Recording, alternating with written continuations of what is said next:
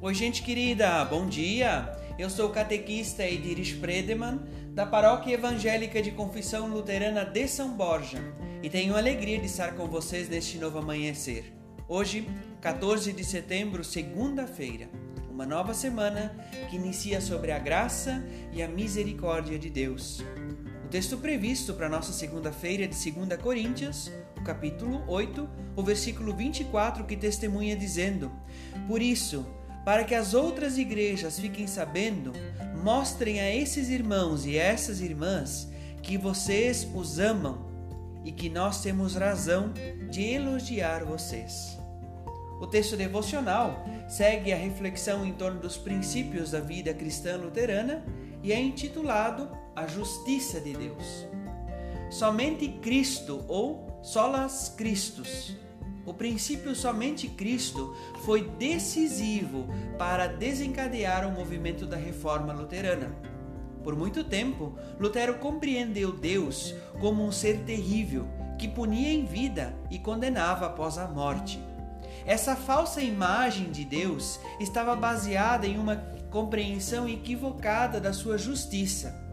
Entendia-se a justiça de Deus a partir de, da determinação de dar a cada qual o que lhe é devido. De acordo com esse entendimento, uma pessoa justa teria direito à recompensa e aquela que cometeu pecado deveria receber o devido castigo de Deus. A justiça divina era vista como uma sentença judicial que declara o ser humano culpado por causa dos seus pecados.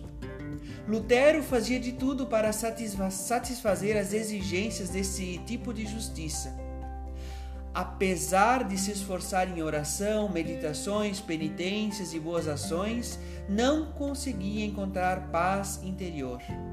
Quanto mais procurava se aproximar de Deus, sentia que mais se afastava do amor de Deus.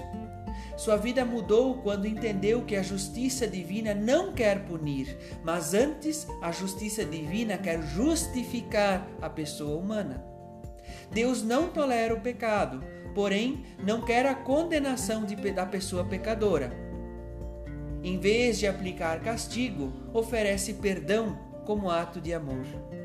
A justiça divina declara justo e inocente o ser humano pecador.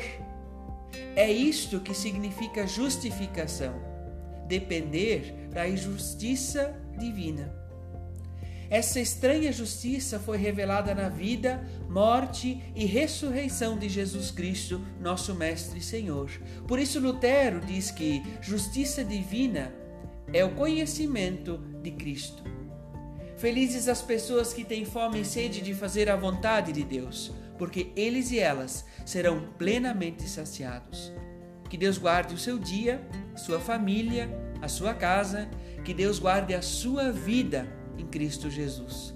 Um forte abraço, uma abençoada segunda-feira e muita paz em Cristo.